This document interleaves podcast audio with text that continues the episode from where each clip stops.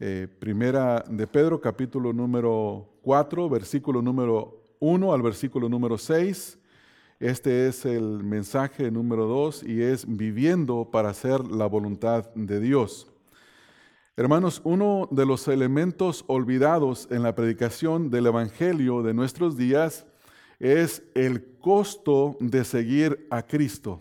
Si ustedes escuchan la predicación del Evangelio, generalmente se habla acerca de la santidad de Dios, de la pecaminosidad del hombre, de la singularidad del Señor Jesucristo como el único y suficiente Salvador.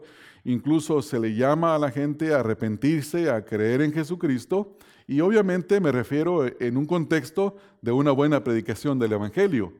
Pero hay un elemento que creo que necesita de enfatizarse, pero muchas veces no se hace por temor a que las personas tomen la decisión de mejor no seguir a Cristo. Y este elemento tiene que ver con el costo de seguir al Señor Jesucristo. Seguir a Cristo, hermanos, nos, cuesta, nos costará todo, absolutamente todo. Entonces, por esa razón, muchas veces en la predicación de eh, el evangelio que se predica hoy, haciendo un énfasis en un evangelio liviano, no existe la exigencia de la autonegación, de que la persona tiene que negarse a sí mismo. Se presenta el Evangelio como una creencia que debe de ser, debe de ser aceptada a una persona para poder tener como un boleto que nos da el pase a la entrada del cielo y evitar la entrada al infierno. Sin embargo, el elemento esencial, uno de los elementos esenciales del Evangelio es el exhortar a las personas que desean seguir a Cristo a la autonegación, a saber que les costará todo. El mensaje del Evangelio implica este aspecto, implica el aspecto de, de negarse a sí mismo para sufrir y venir detrás del Señor Jesucristo. Mire cómo nos muestra el libro de Lucas. La escritura nos enseña que el Señor Jesucristo enseñó a la gente que lo seguía. Y en Lucas capítulo 14, en el versículo número 25 al versículo número 33, si usted tiene alguna Biblia que le pone títulos a las porciones de la escritura, ahí dice lo que cuesta seguir a Cristo. Dice el versículo 25, grandes multitudes iban con él y volviéndose les dijo. Noten la importancia de lo que Lucas dice en cuanto a eh, el, el, panorama que estaba viéndose ahí. Dice, grandes multitudes iban con él. Es decir, lo seguían al Señor Jesucristo. Y esto es bueno, ¿no, hermanos? Es bueno que mucha gente siga a Cristo. Pero el Señor Jesucristo no nunca se impactó o nunca fue engañado por los aspectos externos de las cosas. Él voltea y ve a la multitud y les dice, y les dice o les habla un mensaje que no es popular en nuestros días, un mensaje que mucha gente prefiere evitarlo porque es bastante incómodo, no nos gusta. Dice el Señor Jesús en el versículo 26, si alguno viene a mí y no aborrece a su padre y madre y mujer e hijos y hermanas y hermanas y aún también su propia vida, no puede ser mi discípulo. Y el que no lleva su cruz y viene en pos de mí, no puede ser mi discípulo. Porque ¿quién de vosotros, queriendo edificar una torre, no se sienta primero y calcula los gastos, a ver si tiene lo que se necesita para acabarla? No sea que después de que haya puesto el cimiento y no pueda acabar todo, lo, todo todos los que lo vean comiencen a hacer burla de él, diciendo, este hombre comenzó a edificar y no pudo acabar. ¿O qué rey, al marchar a la guerra contra otro rey, no se sienta primero y considera si puede hacer frente con diez mil al que viene contra él con veinte mil? Y si no puede, cuando el otro está todavía lejos, le envía una embajada y le pide condiciones de paz. Y escuche esto, esta es la aplicación o la exhortación. Así pues, cualquiera de vosotros que no renuncia a todo lo que posee, no puede ser mi discípulo. Como les he dicho, este es un mensaje que no es popular en nuestros tiempos, pero que en realidad es un mensaje que está en la escritura, es claro en las escrituras. El apóstol Pablo experimentó el sufrir consecuencias, experimentó el tener que dejar todo. Y él mismo lo expresa en las escrituras en Filipenses donde dice, todo lo he perdido por ganar el conocimiento, la excelencia del Señor Jesucristo. Y, por ejemplo, una de las experiencias de sufrimiento se encuentra en el libro de los Hechos, capítulo 14, en el versículo número 19, donde después de haber predicado el Evangelio, en una zona del versículo número, la zona de Galacia, del versículo 19 dice, entonces vinieron unos judíos de Antioquía y de Iconio que persuadieron a la multitud y habiendo apedreado a Pablo, le arrestaron fuera de la ciudad pensando que estaba muerto. O sea que el apóstol Pablo sufrió las consecuencias en una experiencia personal de que para seguir a Cristo había que estar dispuesto aún hasta morir por causa del Evangelio. En el mismo pasaje, Pablo enseña a los nuevos creyentes acerca de este eh, negarse a sí mismos, versículo 21 al 23, dice, después de anunciar el Evangelio en aquella ciudad y de hacer muchos discípulos, volvieron a Listra, a Iconio y a Antioquía. Escuche esto, confirmando los ánimos de los discípulos, exhortándoles a que permaneciesen en la fe y diciéndoles, es necesario que a través de muchas tribulaciones entremos en el reino de Dios. Y constituyeron ancianos en cada iglesia y habiendo orado con ayuno los, los encomendaron al Señor en que habían creído. Noten la necesidad de sufrir. Él está exhortando a los creyentes a que por causa de seguir a Cristo ellos habrían de sufrir. Entonces, como podemos ver, hermanos, seguir a Cristo tiene un costo. Y es una enseñanza muy clara en las Escrituras. Sin embargo, la iglesia contemporánea evita el hablar de ello, porque este mensaje no le hace popular ante los incrédulos. E, en realidad, uno de los esfuerzos más grandes de la iglesia contemporánea es de ser popular, es de, de estar siendo nombrada eh, en las cuestiones de la alta esfera o de la esfera popular. Y para eso han hecho grandes cambios dentro de la iglesia. Y uno de esos ejemplos es estas congregaciones que tienen que ver con Hillsong, donde los pastores se visten de acuerdo al mundo, su lenguaje es de acuerdo a la popularidad del mundo, eh, eh, la música, el ambiente, los escenarios, todo es de acuerdo al mundo. Y, es obvio que su énfasis está en que ellos quieren parecerse al mundo de tal manera que las personas digan, no son tan distintos de nosotros, ¿no?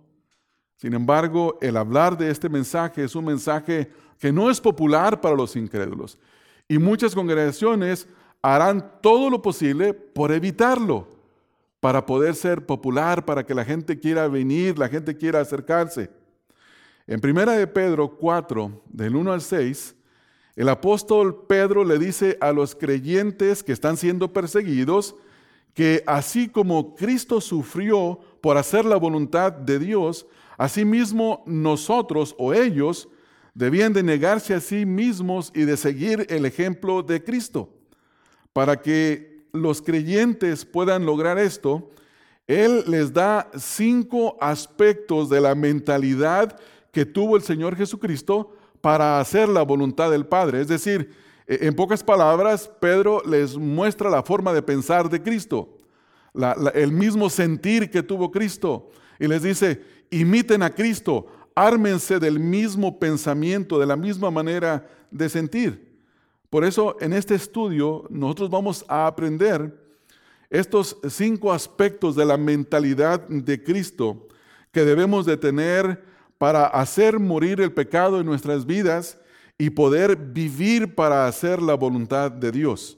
El primer aspecto que ya estudiamos la semana pasada y hoy brevemente repasaremos es niégate a ti mismo y abandona el pecado. Leamos el versículo 1 donde dice, puesto que Cristo ha padecido por nosotros en la carne. Esta es una referencia al capítulo 3, versículo 18, donde dice, porque también Cristo padeció una sola vez por los pecados, el justo por los injustos para llevarnos a Dios. Luego dice en el versículo 1, otra vez, 4.1, vosotros también, es decir, eh, eh, sigan o procuren imitar. Dice, armaos del mismo pensamiento, es decir, es la idea es como equípense, tomen las armas necesarias para pelear esta batalla, pero tengan no armas físicas, sino una forma de pensar. Entonces la forma del pensar tiene que ser semejante a la de Cristo. Y luego nos da la razón, dice el versículo, pues quien ha padecido en la carne terminó con el pecado. La meta final de la vida cristiana se culmina con la eliminación del pecado. Ahora, esto no quiere decir que nosotros en esta vida vamos a poder ser sin pecado o ser perfectos como algunas denominaciones enseñan que es posible la perfección en esta tierra. Es imposible. Eso ocurrirá en la glorificación de nuestras almas, donde no habrá relación con el pecado. Pero en el momento de morir, cesamos de tener comunión con el pecado. Entonces, hay que tener la mentalidad de Cristo para vivir negándose al pecado. Número 2, versículo 2. Haz la voluntad de Dios por el resto de tu vida. Noten el versículo 2.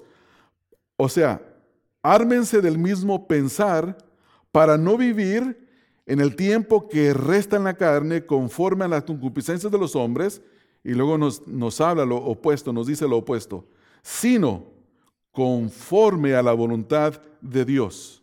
Punto número tres, o, o tercer aspecto.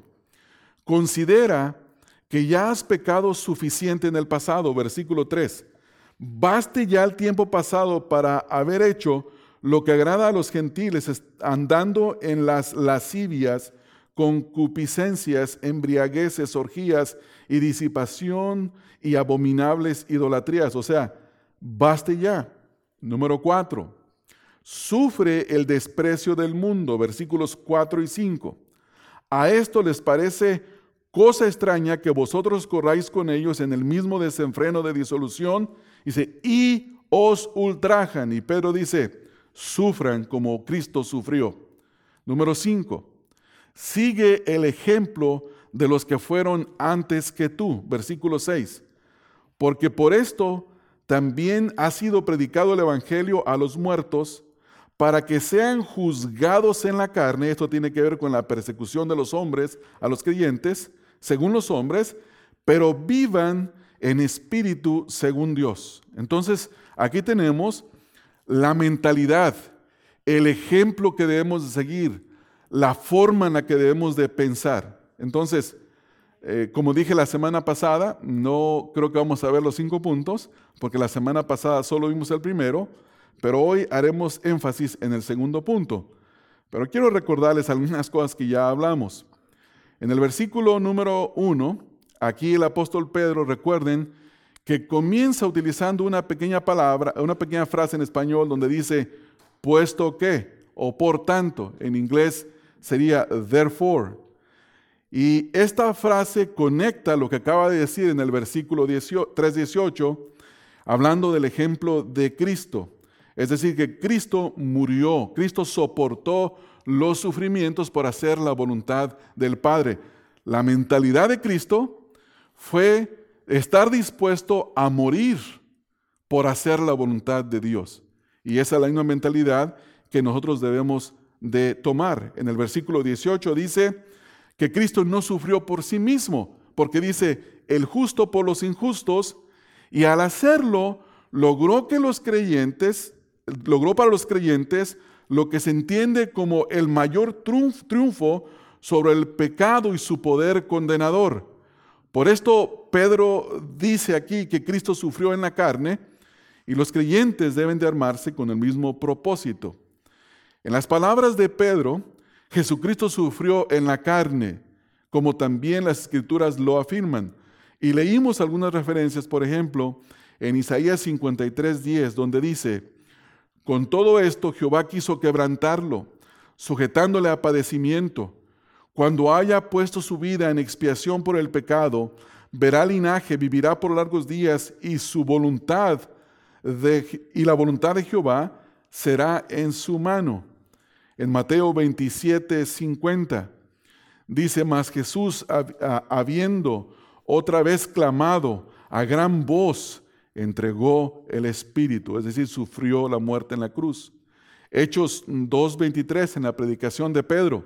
Dice, a este entregado por el determinado consejo y anticipado conocimiento de Dios, prendisteis y matasteis por mano de inicuos, crucificándole. O sea que es claro, las escrituras enseñan que Cristo sufrió por causa de la justicia, no por su propio pecado. Entonces las escrituras nos dicen que en la cruz Dios hizo a su Hijo pecado, sin ser pecador, y lo trató como alguien que es pecador, con el propósito de que la paga del pecado fuera cumplida, fuera, fuera satisfecha. En Romanos 8.3, por ejemplo, dice, porque lo que era imposible para la ley, por cuanto era débil por la carne, Dios, enviando a su Hijo en semejanza de carne, de pecado, y a causa del pecado, condenó al pecado en la carne, en la carne de nuestro Señor Jesucristo.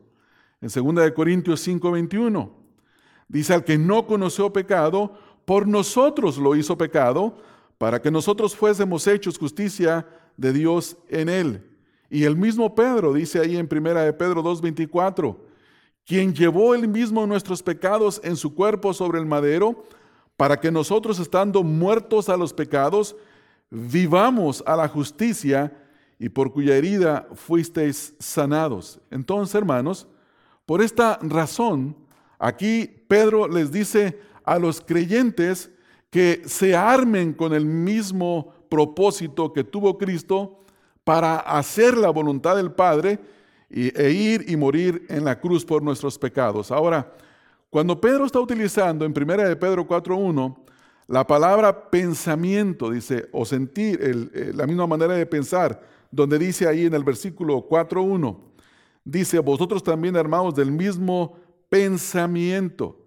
Esta palabra pensamiento tiene que ver con una actitud o con un principio y se refiere a la disposición de morir haciendo la voluntad de Dios, hermanos.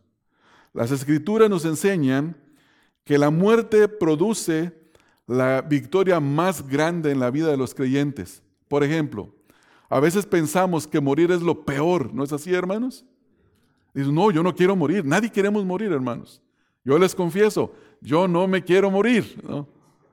Nadie queremos morir. Pero la Biblia muestra un cuadro triunfante, un cuadro de victoria que nosotros debemos de tomar. Por ejemplo, Pablo dice en 1 Corintios 15, 26, y el postrer enemigo que será destruido es la muerte. Y en los versículos 54 al 55 del mismo pasaje, Dice, cuando esto corruptible, hablando de nuestro cuerpo, se haya vestido de incorrupción y esto mortal se haya vestido de inmortalidad, entonces se cumplirá la palabra que está escrita, sordida es la muerte en victoria. ¿Dónde está muerte tu aguijón? ¿Dónde, oh sepulcro, tu victoria? Hermanos, esta mentalidad es una mentalidad triunfante, pero cuando vamos a sepultar a una persona, Generalmente decimos, todo se acabó. Hermanos, en realidad, el que muere en Cristo está en lo mejor de su vida. Ha cesado de pecar. Ya no tiene relación con el pecado. Satanás no lo puede tentar. El mundo no lo puede influir. Su carne no lo puede arrastrar. Está en un estado glorioso. ¿No es así? Eso es lo que la escritura nos dice. En 2 de Timoteo 1:10 dice la palabra, porque ahora ha sido manifestada por la aparición de nuestro Salvador Jesucristo, el cual quitó la muerte y sacó a la luz la vida y la inmortalidad por el Evangelio. Es decir, que cuando, que a través del Señor Jesucristo, Él quitó la muerte que estaba sobre el ser humano, el poder de la muerte, el poder del pecado, y manifestó la vida. Por eso Pablo dice, de modo que si alguno está en Cristo, nueva criatura es. Hermanos, ahora si usted está en Cristo, tiene vida nueva. No debe de ver la, la muerte que viene como algo negativo, tiene un tono victorioso. Entonces, la mentalidad o la determinación que debemos de tener es la de estar dispuestos a morir.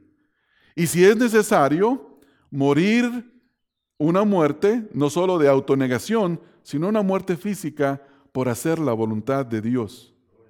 Hermanos, debemos estar determinados a negarnos a nosotros mismos y seguir a Cristo. Son cosas que hay que, hay que pensar, hay que meditar en ellas. Bueno, este es nuestro primer punto. El segundo punto, vamos a, a mantener el resto de nuestro tiempo, se encuentra en el versículo 2, donde dice, para no vivir, o sea, hay que tener esta manera de pensar de Cristo, ¿con qué propósito? ¿Por qué seguimos a Cristo? ¿Por qué somos seguidores de Cristo? Y el objetivo es para no vivir lo que resta en este cuerpo físico conforme a las concupiscencias de los hombres, sino conforme a la voluntad de Dios. Esto es, importante, hermanos. Versículo número 2. Dice aquí la primera frase, para no vivir el tiempo que resta en la carne. La vida de un creyente debe de ser vista como antes de Cristo y en Cristo. ¿No es así, hermanos? Antes de venir a Cristo, ¿cómo vivíamos? La escritura describe un cuadro muy triste. Dice que vivíamos sin Dios, sin esperanza, haciendo la voluntad de la carne, de los pensamientos, y éramos enemigos de Dios. Esto es lo que describe Pablo en Efesios 2, 1 al 3. Dice, y Él os dio vida a vosotros cuando estabais muertos en delitos y pecados. No había vida espiritual los cuales anduviste en otro, en los cuales anduviste en otro tiempo. Escuche esto, siguiendo la corriente de este mundo. Hermanos, hoy seguimos a Cristo. Vamos tras de Cristo. Antes seguíamos la corriente del mundo. ¿Se recuerdan el dicho popular que decía, ¿a dónde va la gente? A dónde va Vicente, ¿no? O sea, seguíamos todo lo que los demás hacían. Seguíamos eso.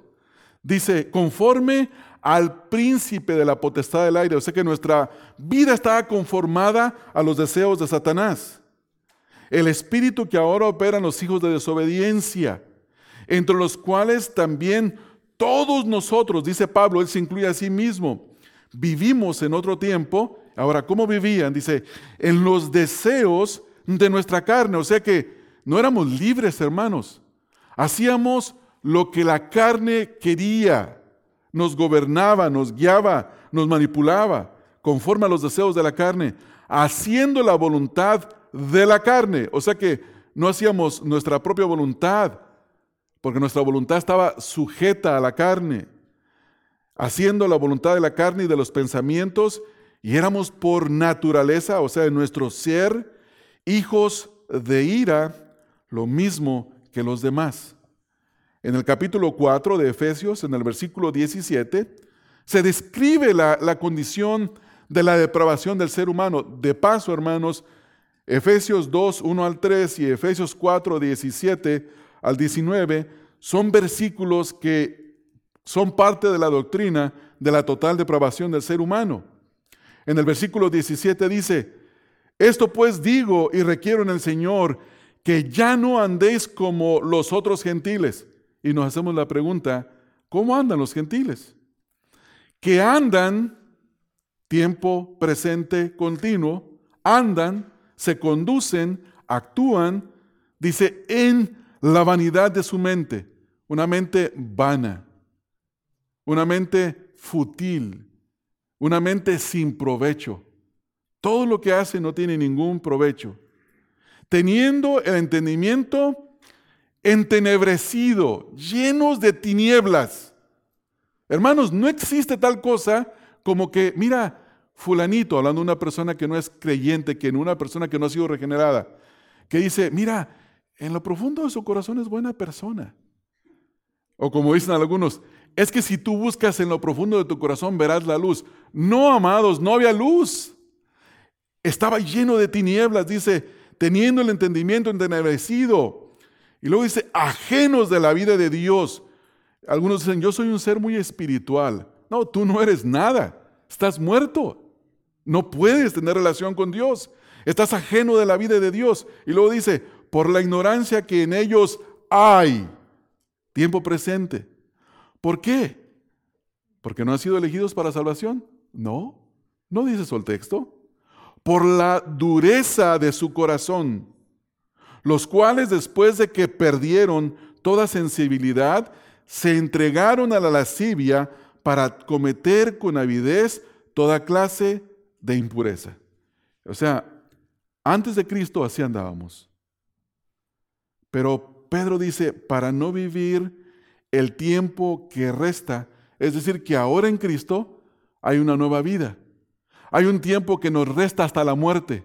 Nadie sabe cuánto tiempo va a vivir después de que nace a la vida cristiana, después de que nace de nuevo. El ladrón en la cruz conoció a Cristo y murió inmediatamente. Usted no sabe cuánto tiempo vivirá después de Cristo, pero el punto es, sea que vivas poco o vivas mucho, no vivas el resto del tiempo que te queda en la carne. Primera pregunta. Ahora que estamos en Cristo, como dice Pablo en 2 Corintios 5, 17, somos unas nuevas criaturas, nuevas criaturas. Y antes de hacer la pregunta, Pedro aquí dice que el creyente no debe de vivir ese tiempo que tiene, ese tiempo restante. Esto significa que el creyente no debe de vivir haciendo de continuo la voluntad de su carne, de su naturaleza pecaminosa. Y esto se refiere a un creyente que ha determinado vivir de acuerdo a la voluntad de Dios por el resto de sus días. Uno que no vive conforme a la carne. No es perfecto en su manera de vivir, pero se esfuerza por hacer la voluntad de Dios y crece en ese conocimiento y se hace cada día más semejante a Cristo. Entonces, los creyentes, dice Pedro, no deben vivir en la carne. ¿Qué es la carne? Es decir, no son conducidos por una práctica constante de pecado. Hermanos, Dios nos salvó y en el momento de nuestra salvación nos regeneró. Y comenzó un proceso en nuestra vida que se llama santificación. Pero queda dentro de nosotros un residuo de carne pecaminosa, un residuo de pecado que será eliminado por completo en el momento en que nuestro cuerpo sea glorificado, es decir, en el momento de morir o hasta la venida de Cristo. Y aquí, cuando Pedro utiliza la palabra carne, obviamente no es una referencia al cuerpo, sino más bien a esta carne que se inclina a la maldad. Y esta carne está descrita en Gálatas 5, del versículo 16 al 21 hay una exhortación y luego viene una descripción de la carne. Dice Pablo, digo pues, andad en el espíritu y no, no satisfagáis los deseos de la carne. O sea que la carne tiene deseos. Porque el deseo de la carne es contra el espíritu y el espíritu contra la carne, y estos se oponen entre sí para que no hagáis lo que quisiereis. Pero si sois guiados por el Espíritu, no estáis bajo la ley. Y luego aquí se describen las obras de la carne. Y manifiestas son las obras de la carne que son adulterio, fornicación, inmundicia, lascivia, idolatría, hechicerías, enemistades, pleitos, celos, iras, contiendas, disensiones, herejías, envidias, homicidios, borracheras, orgías y cosas semejantes a estas, acerca de las cuales os amonesto, como ya os lo he dicho antes, que los que practican tales cosas no heredarán el reino de Dios. Si ustedes se ponen, ponen atención a este pasaje, podemos clasificar las obras de la carne como pecados de inmoralidad, pecados sociales y pecados de eh, religión, como la hechicería que se mencionan ahí. Ahora, se menciona el fruto del Espíritu, versículo número 22 al 23, que es lo opuesto, es la forma en la que debemos de andar. Pero volviendo de regreso, ¿qué significa para los creyentes no vivir el resto del tiempo que les queda en la carne? Para estos creyentes que están siendo perseguidos. Lean, hermanos, en el versículo número 3 al 5, ahí mismo. Dice, baste ya el tiempo pasado para haber hecho lo que agrada a los gentiles. Es decir, que los creyentes estaban siendo presionados, estaban, estaban queriendo forzar a los creyentes a vivir como ellos viven. ¿Cómo vivían ellos? En lascivias, note que usa las palabras en plural, lascivias, concupiscencias, embriagueces, orgías, disipación y abominables idolatrías. Y luego dice, a estos les parece cosa extraña que vosotros no corráis con ellos en el mismo desenfreno de disolución y como resultado, ¿qué hacen hermanos? Los ultrajan. Entonces cuando Pedro les dice, no vivan conforme al resto de sus vidas de acuerdo a los deseos de la carne, tenía que ver con ceder a esa presión. Hermanos, una de las cosas que un creyente puede hacer es caer en la tentación de la presión del mundo. ¿No es así? Todo mundo opina una cosa y para no sufrir el rechazo, el repudio del mundo, el creyente puede optar en quedarse callado o si le piden su opinión, conformarse a lo que ellos están pensando. Eso es vivir en la carne en este contexto. Que ceder a la presión, hacer lo que ellos hacen y todo ese tipo de cosas. Entonces notan ahora que Pedro usa la frase aquí conforme, es decir, de acuerdo a las concupiscencias de los hombres, en el mismo versículo número 2. Dice, el resto que queda en la carne, ¿conforme a qué? Conforme a las concupiscencias de los hombres.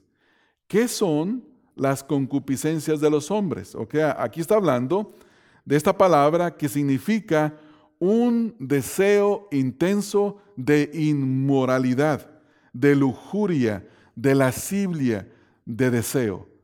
Es decir, escapen de la inmoralidad. No se conformen a, esa, esa forma de empujarlos. Hermanos, ¿no se les hace que esto que está hablando aquí Pablo es muy pertinente para nosotros hoy en día? Donde se nos quiere empujar a creer que lo malo es bueno y que lo bueno es malo. Donde se nos dice, mira, él parece él, pero no es él, él es ella. ¿no? No, mira, ellas así son felices, déjalas vivir como ellas quieren. Hermanos, hay una presión, hay un empuje para que caminemos en esa ruta. Y aquí no estamos hablando, hermanos, de, vivir como estos eh, que se llaman cristianos de una iglesia que se llama Westboro Baptist Church, que son muy populares por llegar al desfile del Ross Parade aquí en Pasadena, y al final del desfile levantar, levantar pancartas con frases de odio y de repudio. No estamos hablando de eso, hermanos. No estamos hablando de no conformarnos a la práctica, no dejar que esta manera de pensar sea la que domina nuestras mentes. ¿Por qué? Porque la verdad está establecida en las escrituras y ir en contra de lo que nuestra conciencia, por causa de la verdad, nos indica, no es bueno. La escritura nos manda mantenernos firmes. Y luego aquí, hablando de esas concupiscencias, por ejemplo, en 1 de Timoteo 6:9, donde habla la misma palabra, dice, porque los que quieren enriquecerse caen en tentación y en lazo y en muchas codicias necias y dañosas que hunden a los hombres en destrucción y perdición. La palabra codicia tiene que ver con este deseo ardiente, este deseo de hacerse rico, este deseo de querer tener mucho. Entonces aquí, en el contexto en el que Pedro está hablando, se refiere a eso, a la inmoralidad, se refiere a cualquier deseo intenso de no hacer la voluntad de Dios, sino hacer la voluntad de la carne y de los deseos.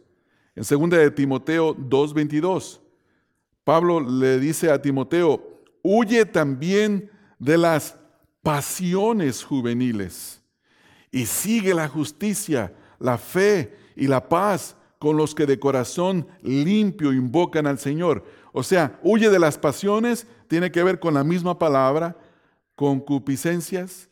Y en primera de Pedro 1:14 dice, como hijos obedientes, no os conforméis a los deseos, a las concupiscencias que antes tenías estando en vuestra ignorancia.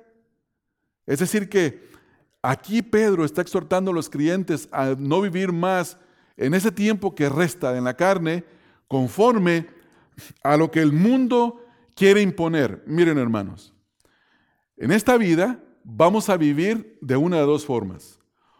O vives haciendo lo que el mundo te dicta, o vives haciendo lo que la voluntad de Dios te ordena. Vas a ser uno de los dos. Y los, los dos te van a llevar a destinos muy distintos. Y los dos te van a traer consecuencias muy distintas en esta tierra. Por eso aquí vean el contraste, versículo 2. Para no vivir el tiempo que resta en la carne conforme a la concupiscencia de los hombres, y luego ven esa, esa palabrita que está enseguida, sino es lo que se llama una conexión, una conjunción, pero que establece un contraste, sino conforme a la voluntad de Dios. Así que aquí las concupiscencias de los hombres es una referencia a un deseo intenso de maldad, como el amor desmedido a las riquezas, los placeres inmorales y toda clase de excesos. Y es el deseo de ir tras los deseos de la carne bajo los cuales nosotros vivíamos en otro tiempo, hermanos. Esa era nuestra vida. Así estaba marcada nuestra vida, por ir tras los deseos de la carne. Un comentarista bíblico dice, si vivimos para complacer a la gente, nos convertimos en marionetas de su placer. Ellos tiran de los hilos y nosotros hacemos al muñeco. La opinión de Dios es que, o la voluntad de Dios es que, cuando ellos mueven los hilos, no bailemos de acuerdo a su son. El pueblo de Dios debe estar libre de agradar a las personas como su valor fundamental. No vivimos para hacer la voluntad de la gente, hermanos. Vivimos para hacer la voluntad de Dios, no importa lo que esto nos cueste. Ahora, hermanos, noten que Pedro aquí establece el contraste, como ya lo mencioné. El vivir de acuerdo a los deseos de la carne y para eso nos da el contraste. Lo opuesto de vivir de conforme a la, carne es vivir conforme a la voluntad de Dios. Dice el versículo, a la voluntad de Dios y no conforme a los deseos carnales de los hombres. Vamos a ver algunas referencias que hablan de esto. Romanos 6:11. Romanos 6:11. Así también nosotros considerémonos muertos al pecado, pero vivos para Dios en Cristo Jesús, Señor nuestro. Aquí la palabra Señor no está de balde. Señor es el amo, el soberano, el que gobierna la vida. Un creyente es esclavo de Cristo. Un creyente sirve a Cristo. Un creyente hace la voluntad de Cristo. Romanos 12:2. No os conforméis a este siglo, sino transformaos por medio de la renovación de vuestro entendimiento para que comprobéis cuál sea la buena voluntad de Dios, agradable y perfecta. Segunda de Corintios 5:15. Y por todos murió, para que los que viven ya no vivan para sí, sino para aquel que murió y resucitó por ellos. Gálatas 2, 19 al 20. Porque yo por la ley soy muerto para la ley a fin de vivir para Dios. Versículo 20. Con Cristo estoy juntamente crucificado, o sea, ya he muerto. Ya no vivo yo, mas vive Cristo en mí. Y lo que ahora vivo en la carne, lo vivo en la fe del Hijo de Dios, el cual me amó y se entregó a sí mismo por mí. Efesios 5:17. Por tanto, no seáis insensatos, sino entendidos de cuál sea la voluntad de Dios. Y en el capítulo 6, versículo número 6, no sirviendo al ojo como los que quieren agradar a los hombres, sino como siervos de Cristo de corazón, haciendo la voluntad de Dios. Y ahí mismo en Primera de Pedro 2.15 dice, porque esta es la voluntad de Dios, que haciendo bien hagáis, hagáis callar la ignorancia de los hombres insensatos. Entonces, hermanos, el segundo punto es que nuestra mentalidad debe de ser de que nos queda un resto de vida, pero ese resto de vida ahora es en Cristo. Ya vivimos en el pasado haciendo lo que agrada a la carne. Ahora vivamos el tiempo que nos resta haciendo la voluntad de Dios. Ese debe de ser nuestro sentir. Hermanos, hoy vamos a experimentar tentaciones cuando salgamos de este lugar. Hoy vamos a enfrentar dificultades a salir de acá. Y usted tiene que determinar si va a hacer lo que su carne le indica o va a hacer la voluntad de Dios. La única forma de vivir para glorificar a Dios es imitando la mente de Cristo, teniendo la misma resolución. El cristiano maduro está libre de la presión del mundo, de los compañeros en el mundo, y está libre de la influencia del mundo. Y está determinado a hacer una sola cosa, y es la voluntad de Dios. Hoy usted tiene que determinar qué va a hacer. Posiblemente, hermanos, yo digo lo mismo casi en todos los mensajes, usted está lidiando con una situación en su vida específica y no está, no está contendiendo con ese pecado, ya bajó sus manos, ya cede inmediatamente. Hay que parar, hermanos. Hoy la escritura nos manda a determinar tener el mismo sentir de Cristo. Hermanos, si seguimos a Cristo, si somos seguidores de Cristo, nos armamos de la misma mentalidad de Cristo. Eso indica que usted es un verdadero discípulo de Cristo. No es la profesión de fe. Hermanos, la profesión de fe no hace a un cristiano. El Señor Jesucristo no aceptó en Mateo 7, aquellos dijimos, Señor, Señor, en tu nombre hicimos esto. Señor, Señor. Y Él dice, ¿por qué me llamas Señor, Señor, si no haces lo que, si no hacéis lo que os mando? Aquí el punto, Dios nos pide no una profesión de fe. El Señor nos exige obediencia, hermanos. Es parte de la vida cristiana. Sin obediencia, hermanos, no hay cielo. Sin obediencia no existe la promesa de la presencia de Dios. No podemos de haber hecho una profesión de fe y deliberadamente continuar pecando y pensar que a pesar de que estamos pecando, no importa cómo vivamos, vamos a tener la esperanza de la vida eterna. Eso no existe en las escrituras. Y obviamente no estamos hablando de que la salvación es fe más las obras. La salvación siempre ha sido por fe, pero las obras de un creyente justifican la fe verdadera, la fe que salva, la fe salvífica. ¿Cómo terminamos, hermanos, pensando en este punto? Debemos de concluir pensando que los creyentes somos llamados a morir a nosotros mismos y abandonar constantemente el pecado. O sea que hay una lucha de autonegación. Tenemos que hermanos de sentir. Hermanos, cuando Cristo se encarnó, no vino de vacaciones a esta tierra. No vino a disfrutar de los, de los paisajes de Jerusalén, de Galilea. No fue a flotar en el mar muerto, ¿no? Como algunos que van, dicen, dicen que, el que va, se mete al mar muerto flota, ¿no? Él no, no vino a eso. No vino a agradar a los dirigentes religiosos de su tiempo. Él vino a hacer una sola cosa y expresamente una sola.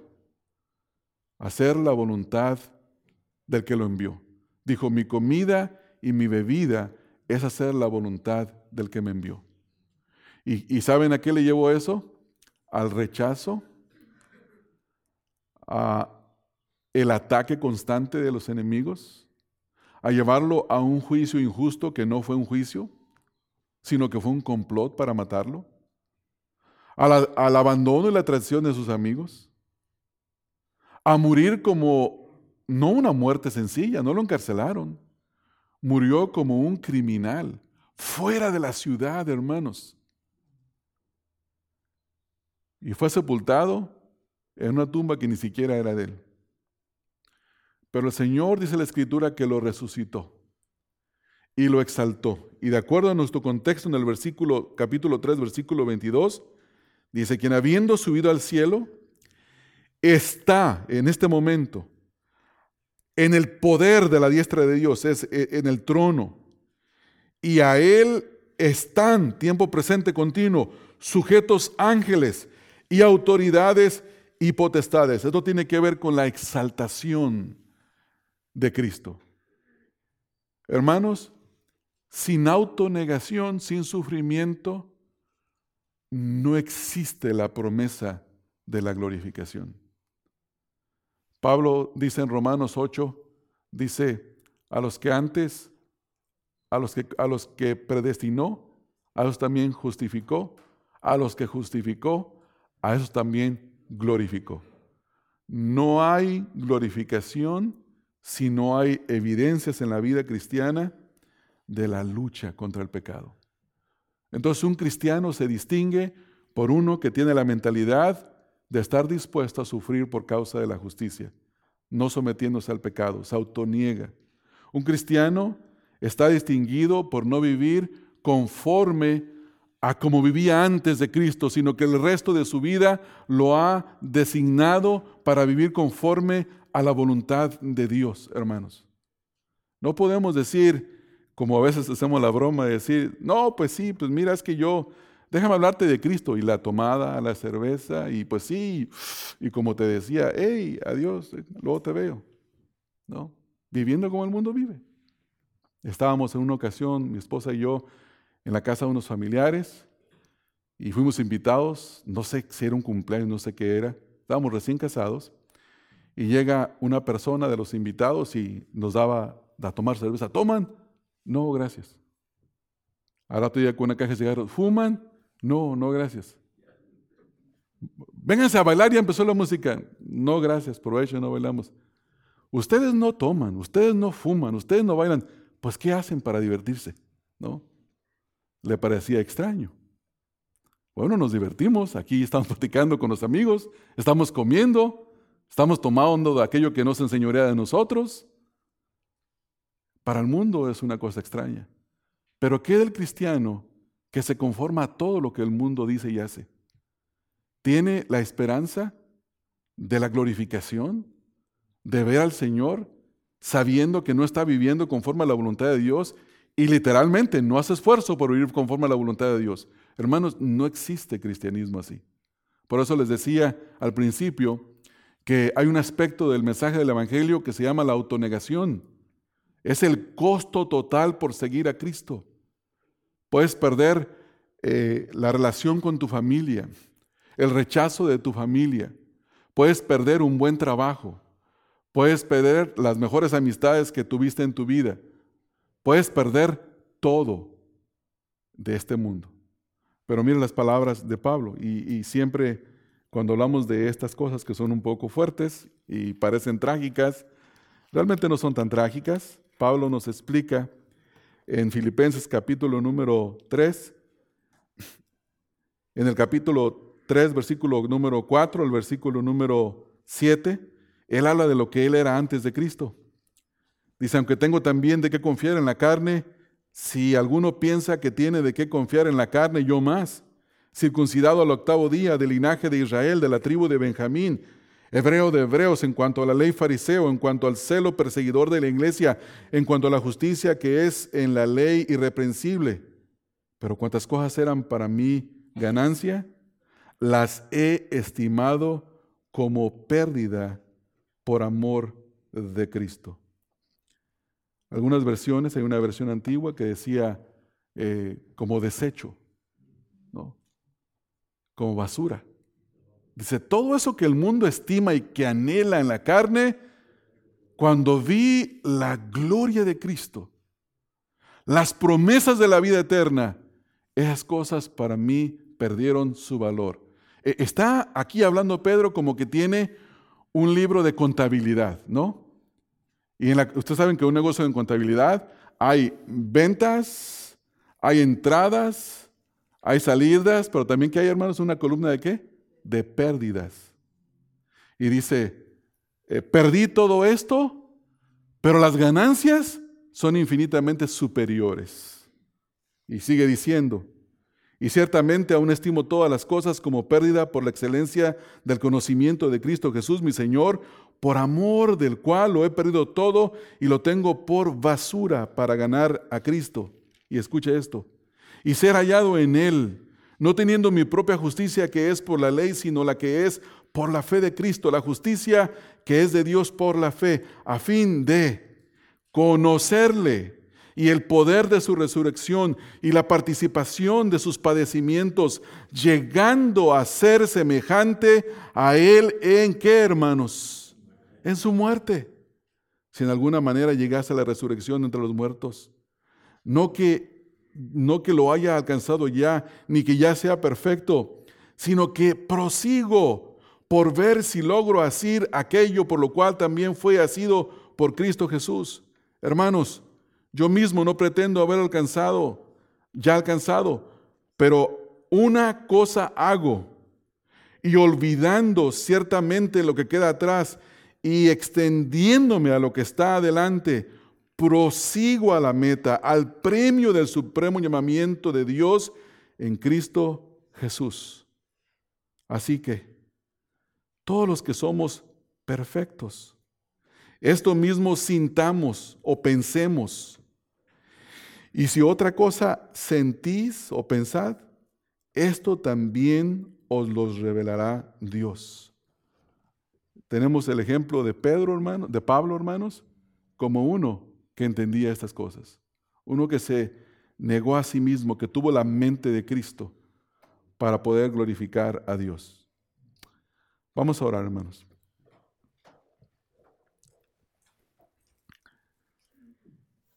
Padre, gracias te damos en esta hora